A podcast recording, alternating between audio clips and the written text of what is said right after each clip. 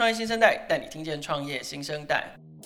在上个礼拜的节目，我们其实有采访了一个很年轻的团队，他们做的是呃二手衣的回收平台，然后他们谈的也都是永续跟环保的概念。好像现在呃蛮多新生代的创业家都非常关心环保或永续这个议题，而且也纷纷选择循环经济或者是永续环保来作为他们的创业题目。我们今天要谈的是电商哦，在电商领域里面有没有什么方向是我们可以继续努力的，然后把它把它放到循环经济的系统里面呢？我想一定是有的，大家应该也很清楚，就是包装的问题。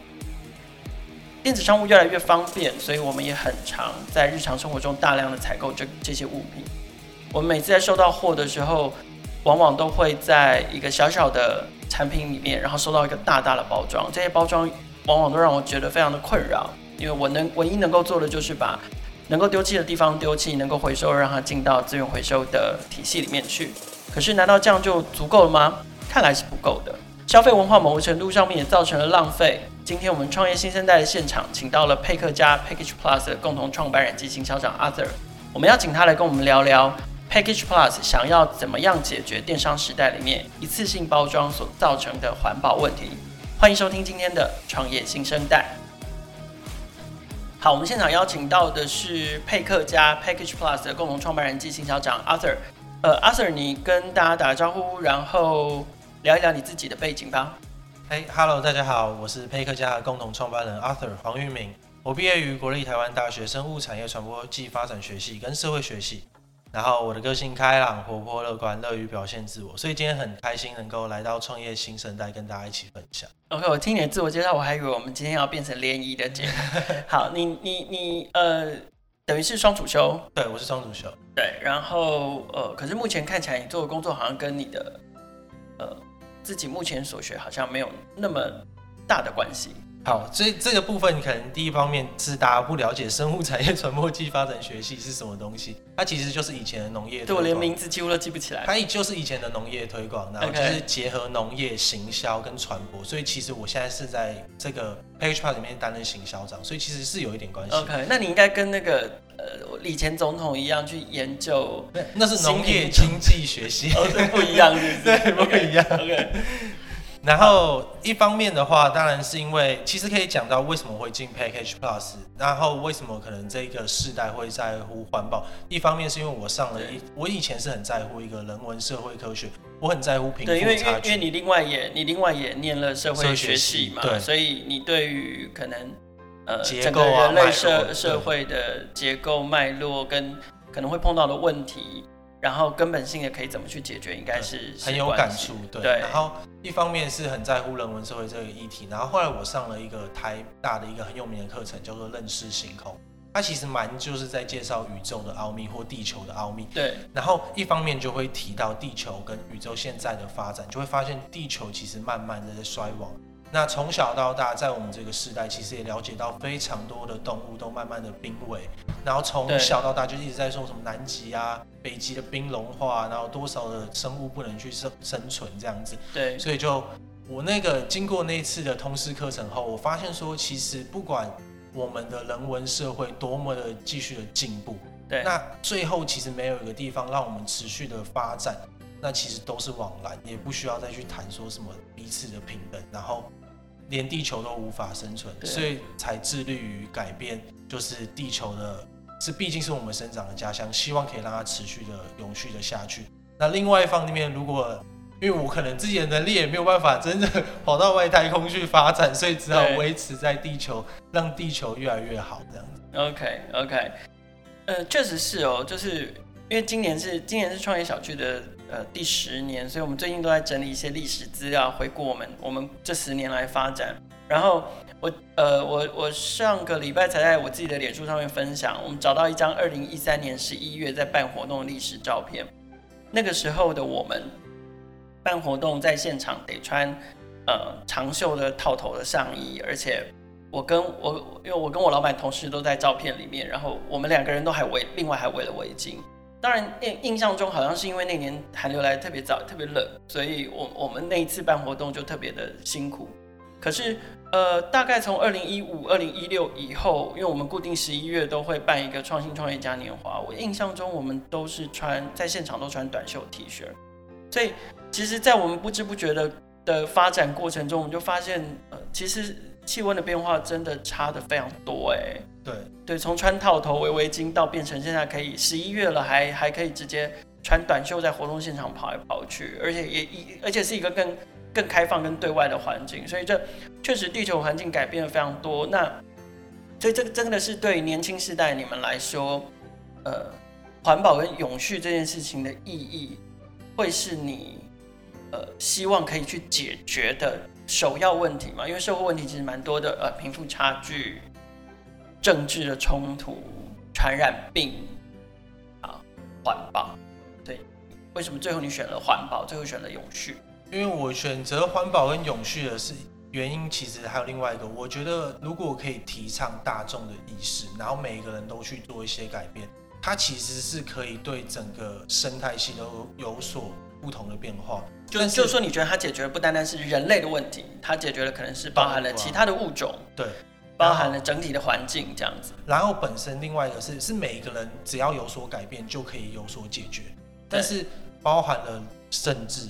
人文、社会或者是贫富差距的议题，其实不是说一个人改变就可以完全改变这整个结构跟脉络。对，所以有时候我会在想说，它其实是一个很困难的事情。那我会希望说，就像我刚刚讲的，永续如果没有发展，其实人文社会发展都没有用。另外一个方面，我是觉得永续只要不断的提提倡，然后提醒了大家，那大家只要有做改变，这个事事情是更容易直接去被实现。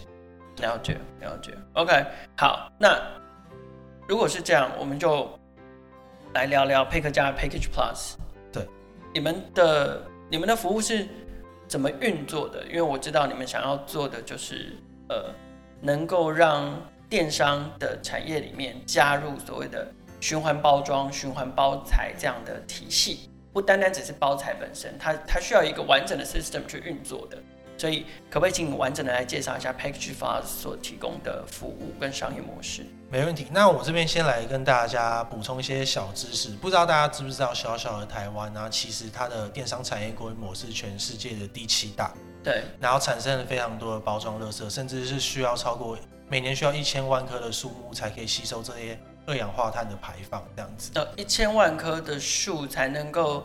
才能够处理掉呃，我们电商产业一年所制造的碳排。对对，一次性包装的碳排。一次性包装的碳排不包含运送，对，不包含，不包含仓储，不包含生产制造。对，单单是包装的的碳排就需要一千万棵树才能吸收这个净化责任这样子负担这个净化责任。对。对，然后所以我们就希望可以透过我们商业模式跟服务来解决此问题。然后主要的话就是我们设计了一款用回收材质或可回收材质制造的，可以重复循环使用五十次的循环包装。对。然后透过串联线上的店家，包含了电商，然后消费者以及线下的归还店家，然后完完善这一个系统。这样子。OK，好，那我们我们回到消费者来。我们用一个用一个 consumer journey 来描述，就是今天我是一个消费者，我在我在某某家庭的网站上面订购了一个很棒的商品，对，然后他在二十四小时之内就送到我办公室，然后他使用的是 Package Plus 的循环包的循环包装。好，那接下来我要怎么做？对，第一个部分，因为我们还是会让消费者去做选择，他想要一般的纸箱还是用循环包装做出货。对，所以希望大家以后在下单的时候可以使用循环包装出货。会再再往前提一点，下单的时候我就可以选择我要用一般的包材，还是我要用循环包材，就是 Package Plus 的包材。对，那选你们包材会比较贵吗？其实不不会。消费者不需要去多付额外的，所以他不会有多负担。对，好，那我们再往后跳一步，二二十四小时之内他送到我的办公室，我收到了，包装拆开，很开心。好，那我接下来该怎么做？把你订购你你喜欢的那个商品拿出来，然后可能要因为上面的包装其实通常上面都会有你的寄件资讯，是个人的资讯，所以记得要把个人资讯再取下来。对，那大家也可以检查，因为我们的循环包装会有一个防伪的胶带，那这被撕下后会显机。所以你也可以一开始在拆包装的时候，也记得去检查那个循环包那个胶带上面有没有显机，没有显机代表你这个包装是完善的。那如果有显机是什么？就是一个它那个胶带算比较特别，它撕下来的时候会发现就是有不同的变化，会有字在上面。哦，对，okay, 对，所以你就知道这个东西已经被已已经被拆过了，对这样子。那那时候你拆的时候，如果发现这就有这个问题，你可以拍下来，然后反映给你们的，就是在买的那个电商。嗯这样的话可以保障你的权益，就是物流是没有把我的饼干偷吃掉一包这样子，对之类的，我的东西就是完好的这样完完整，就是即使即使是循环包材，但是它仍然可以确保，就是它有没有被动过，它是不是呃完整的密封，然后它是不是被完善的配送。对，好，那我我我也确认没问题了，我就把它拆开了，然后我把我的呃个人资料也把它也也把它拆下来。好，那。再来呢？接下来就是要到我们的合作店家规划。我们有跟蛮多的连锁的餐饮业或者是超商去做洽谈，那目前都在洽谈中，之后就可以直接去做归还。那归还的时候就是扫描我们的归还箱，然后跟你包装上的 QR code，然后把包装丢进去以后，你就完成了这次的归还。了解。所以在合作的定点会有所谓的归还箱，然后归还箱上面有扫描的机制，用用 QR code 或者是 barcode 的方式。扫完之后，让他记录了这里有一个有一个包装被被回收了，然后放进去啊。如果有人扫了不丢进去，应该不会有人这么无聊了。应应该是希望不要这么无聊，但是我们.我们他其实扫了就会直接丢进去，然后我们也会请店家尽量是放在有监视器的地方。如果真的那个人可能常常做这件事情，发现他丢进去。他扫完但不丢进去的话，我们其实可以会派人去打他。不不不会不会打他们，会去跟他提醒或者是冻结他的会员资格这样子。OK，好，你们如何鼓励消费者做这件事？第一方面当然是说，你归还的时候，我们会去跟电商去做洽谈，希望他们可以给一些再购的优惠，或者是回馈的点数。对，你支持这件事，然后电商这边会给你一个优惠。那另外一个是你实际去线下店家去做归还的时候，也可以获得一些点数或者是优惠券、嗯、Coupon 券，对，或者是咖啡买一送一啊，然后手摇杯饮料折五块啊之类的。OK，好，所以也有鼓励消费者的机制嘛，否则的话，有时候就会很担心说，消费者会在前端选了循环包材，可是他最后并不会完成归还这个动作，就是他不会把这一里路走完。对，所以如果消费者已经把箱子呃，不是箱子，就是循环包材归还之后，那最后呢，这个这个包材再怎么回到电商的系统里面去？主要的话其实有分两个步骤。那第一个步骤会是我们比较希望的，因为像是不管连锁的超商或餐饮店，他们其实都有自己的物流车、物流系统，那他们是负责配送他们的一些货品。嗯，那货品再放进去以后，其实就会空掉一部分。那我们希望这一个空掉的部分可以再放上我们的循环包装，让他们回收到他们的总仓。这样的话，我们就不需要额外去派车，增加一部分的碳排放。那我们就可以维持原本原样，然后再去做回收。那回收过来以后，我们会再做清洁，然后消毒的整理，这样子。嗯。然后确认商品呃我们的循环包装无误之后，我们会再回收送给我们合作的归还那个电商。这样。好，嗯，刚刚有讲到一个很重要的关键字，就是消毒。对。OK，COVID-19。的问题到现在还是让全球发烧，OK，但这个发烧真的是生病的发烧，它并不是一个很热门的正面的意义。那当然，台湾相对来说，呃，疫情比较好一点点，烧没有那么高，所以呃，绝大多数的消费者其实还是保持着线上线下并进的消费习惯。可是，在我们知道，在全球的其他市场，其实。呃，非常多人可能是不不不不容易或者不方便外出的，所以他们大量的仰赖电商跟外送。那但是在电商的商品送到家的时候，那个那个商品的包装或是或者那个商品本身很有可能都会成为另类的传染源。所以就我所知，其实我也有朋友非常的重视，当他收到产品之后，他是会先把外面先消毒过，然后甚至放在院子的阳光下曝晒。然后到了放几个小时之后，他才在院子把呃包装拆掉，然后只只把商品拿进家，就是非常非常的谨慎。当然，这这、可当然听众朋友可能会觉得乍听之下会觉得有这么夸张吗？可是那个是因为台湾的疫情真的比较好一点，大家比较掉以轻心。但是其实在国外真的是还挺严峻的。呃，作为循环包材这件事情。我相信大家可能会对于卫生、清洁、消毒一定会有一些疑虑。那，呃，你们怎么怎么怎么怎么澄清这件事情，或者是你们怎么确保这件事情？这个部分的话，就要可能考虑到我们整个消毒的这个流程。那目前我们消毒流程有包含很多个，可能也会用酒精擦拭，然后或者是次氯酸水的擦拭。那我们现在甚至也在考虑光包含蓝光或者是紫外光的杀菌。对，那假假如说是纸箱这样的擦拭会破坏包材，反而没办法呃循环了。对，其实不太会，因为像是我们的循环包装，它其实外面有一层胶，然后是用废弃玻璃制成的。废弃玻璃制成的，目前是用废弃玻璃制成，所以它玻璃可以变成胶。对，天哪，科学真的是对，很特别这样子。对啊，好厉害哦。所以它其实也不同以往之下，你可能擦拭后它会湿湿烂烂的，所以它其实不会导致它我们的循环包装有被破坏的产生的。嗯哼，OK，所以基本上，呃，在整个包材的设计上面是，呃，因为必须要必须要能够讲究可以重复使用。对。哦，所以呃。在在包材设计上本身也是可以看，就是就是被每一次消每一次消毒的。对。好，那一样，那如果我们又谈到你说外面有一个胶，那这样子它会不会又不环保了？就是我们之前在谈环保的问题，或者是所谓的可以重复利用的问题的时候，都会碰到一件事情，就是我们都觉得一次性不好，一次性不好。可是我们当我们最后选择了可以重复使用的产品，但是当这个重复使用的产品，最后也一样要进到被销毁、被焚化的的这个过程的结局的时候，它反而是难被处理的，它反而会留下更多的灰烬、更多的垃圾，或者是产生更更毒的有害物质。对，呃，Package Plus 的解决方案会不会碰到这样的问题？其实大部分来说是不会的。第一个方面，刚刚谈到有包含，大家会常常在说，如果使用环保的筷子啊。也许你不用超过几次，它甚至产生的碳排放是更高，或者是你用环保的袋子，不使用超过什么一千五百次，你还不如就使用塑胶袋，这样的碳排放才不会。对。但是我们的模式其实是因为消费者不会把这个东西留在身边，也不会就是放在家里就不用，因为他必须拿去做归还，所以我们可以让我们的包装循环的越多次，事实上它就是会符合这整个的碳排放的标准。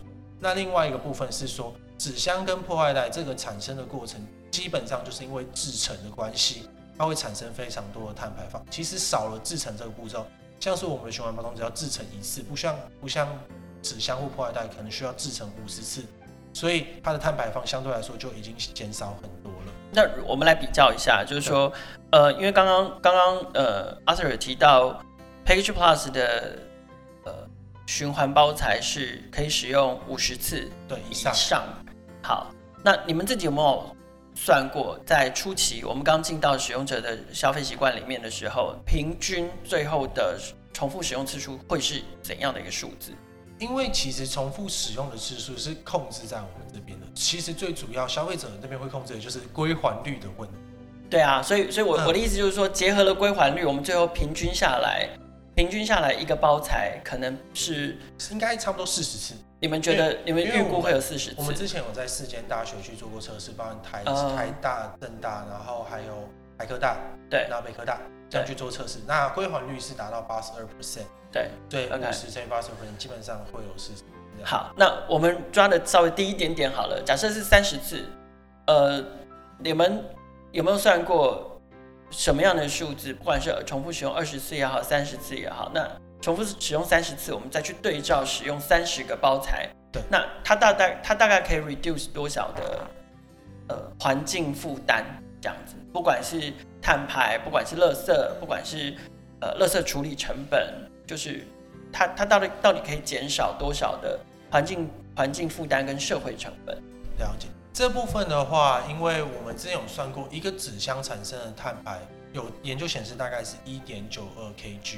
对的碳排放一点九二公斤一个纸箱，多大的纸箱啊？就是它的纸箱其实就是应该大概差不多，平常我们计算四五乘三十乘三十的那种。了解。它这边的话是包不包含物流？那这部分就跟我们循环包装一样，就是完全的减掉这样子。对，就只是包装对包装，包装对包装的部分。嗯。这部分的话，因为我们就是循环包装，我们还需要面临到一个大量的规模去做量产的部分，我们才可以去完整的测出。假设一万个你制造一万个循环包装。跟制造十万个循环包装，一定是有不同的碳排放。嗯哼。那我们这边初步的测试，至少如果有循环二十次的话，会达成跟纸箱差不多的。碳排放。OK OK，所以二十次大概就可以打平，所以只要超过二十次以上，它就会是越来越环保，对，越来越好。对，好，嗯、呃。你们这个团队怎么怎么凑在一起的？你们呃，因为我知道还有另外一位创办人叫做 Alan，但他今天很可惜没有办法来到节目现场。那你们这个团队是怎是是怎么凑在一起的？那怎么一起开始共同创办这家公司？其实最主要的就是因为 Alan 他其实本身是。以前是虾皮的卖家，是做卖一些三 C 的相关的配件。OK，所以他还在学生时期，对，然后就学生兼营电商卖家赚外快这样子。对对对，蛮厉害的。嗯、而且那时候刚好搭上虾皮有一部分的免运潮，哇，一个月的。一个月的营收可能快要一百万，就是虾皮大战网家的那个时代。对对对，然后所以那时候一方面赚了很多钱，但也发现真的产生了非常多的垃圾，包含了像是三 C 的配件，对，它又更多一个所谓的缓冲材的部分，它其实会有非常多的垃圾产生，所以就常常在想说，然后再加上退换货也会变得更随意，对，其实无意间制造的垃圾可能不是。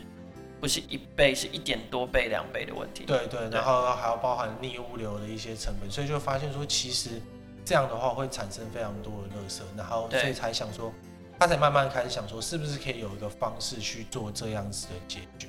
对啊，因为其实我记得像双十一，双十一除了媒体都一直在不断的追逐跟吹捧双十一。一年又一年，创造更高的营业额、更大的交易数量，什么几秒内就达到几亿、几兆什么的。可是其实，呃，后来近近一，我记得近两三年也开始有人重视，就是说这些几亿、几兆冲动型消费的背后，最后又创造了多少的退货，然后又额外产生了多少的成本跟浪费，跟跟包材上面的负担一样。对，所以后来 Alan 他本身其实就发现有这样的问题。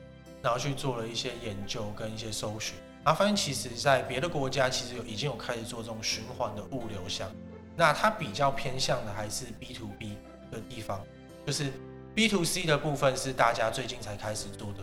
那对于我们来说，我们其实后来才发现说，其实可以加以改良或在地化到台湾，因为其实台湾是非常好去做测试跟去做这个模式的地方，因为像是不同的国家，它也许。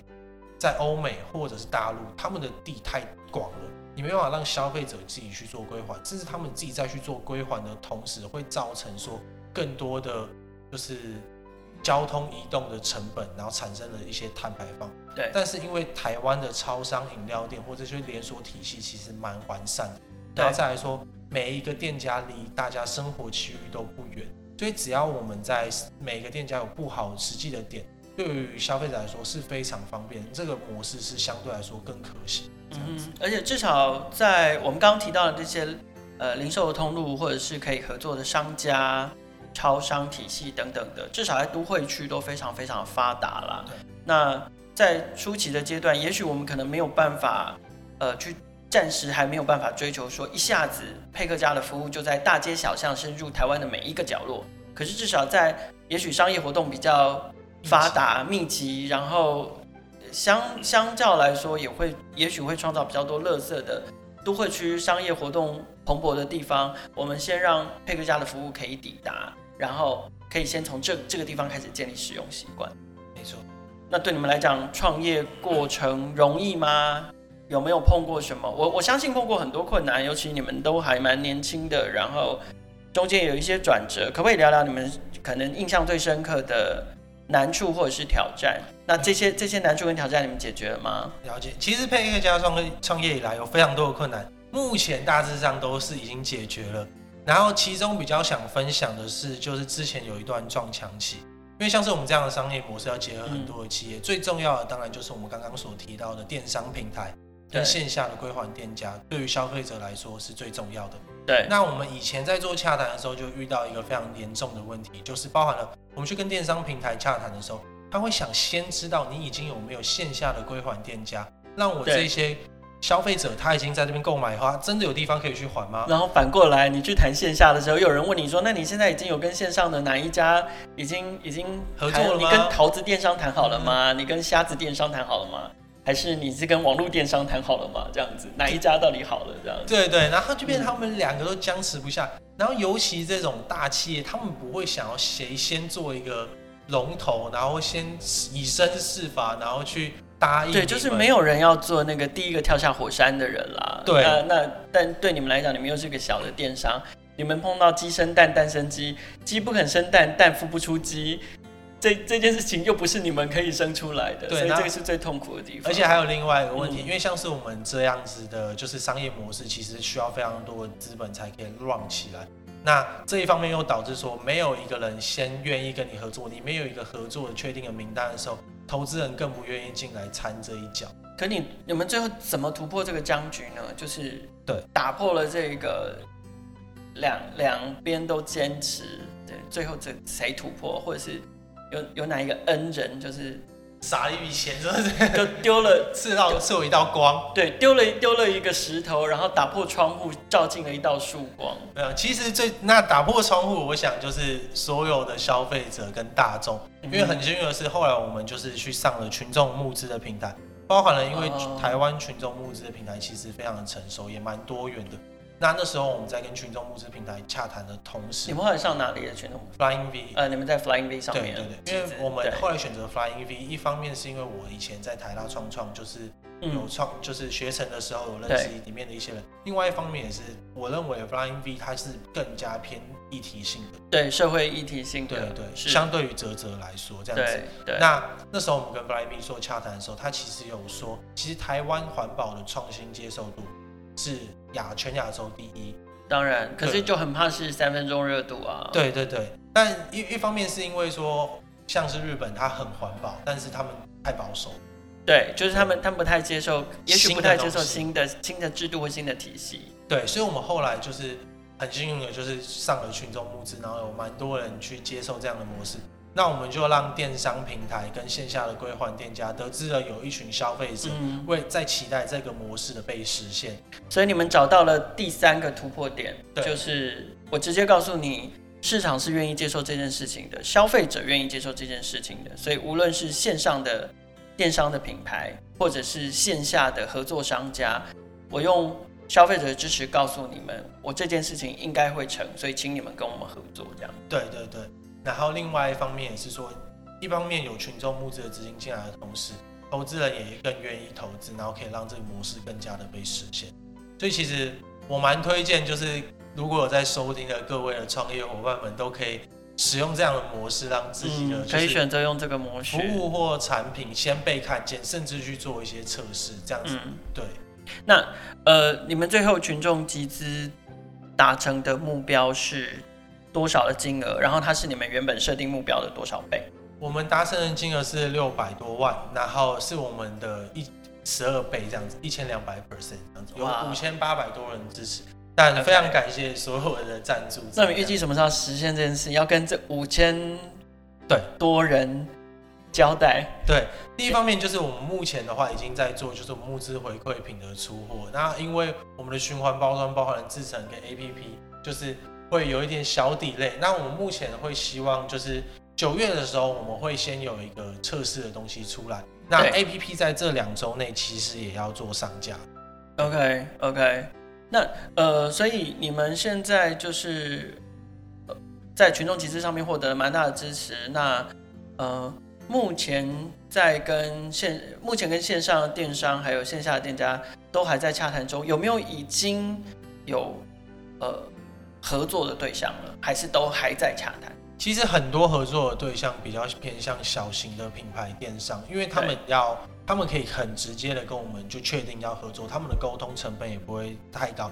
但比较大型的电商平台或者是线下连锁的那些咖啡厅、餐饮店跟超商，我们都已经在做洽谈。但碍于他们可能公关或者是行销上面的考量，没有办法马上就跟大家告知。对。但我们自己目前还有更着力于就是推动一些地推的店家，他可能是独立的店家，没办法像连锁店家一谈就是一百家或一千家。但是我们有专派我们自己的实习生或者是业务，然后去做一件一件的洽谈，希望这样的模式可以提早赶快的先让大家可以去做测试，让大家去用应用。，OK，好，那我们聊聊其他发展哦，就是呃，除了做配克家这个服务之外，我知道你们现在也在平台上面销售一款自有的产品，那可不可以请阿 Sir 跟我们介绍一下这个产品是什么？嗯呃，还有相对衍生的其他的模式，然后为什么要做这件事情？了解。好，其实简单来说，做这件事情，就是因为我们的公司创业目的不一定不只是为了循环包装，我们是希望让消费者的生活都可以更加的环保、永续这样子。所以我们看到有一个议题是包，就是卫生纸的议题，我们在做的就是植树的环保的卫生纸。那为什么？其实市面上已经蛮多有做环保卫生纸，为什么我还要持续做这个议题呢？其实就是因为台湾的再生纸的卫生纸的使用率还是只有五 percent，那相当于欧美五十 percent，跟日韩可能有六十五 percent，我们台湾其实算是非常低的。所以，我们一方面希望这件事情可以让影响大众的生活，然后让他们的生活都的选择上面都可以更加的环保。那另外一方面，因为我们本身有刚刚有讲过，其实我是很在乎人文社会这一块的。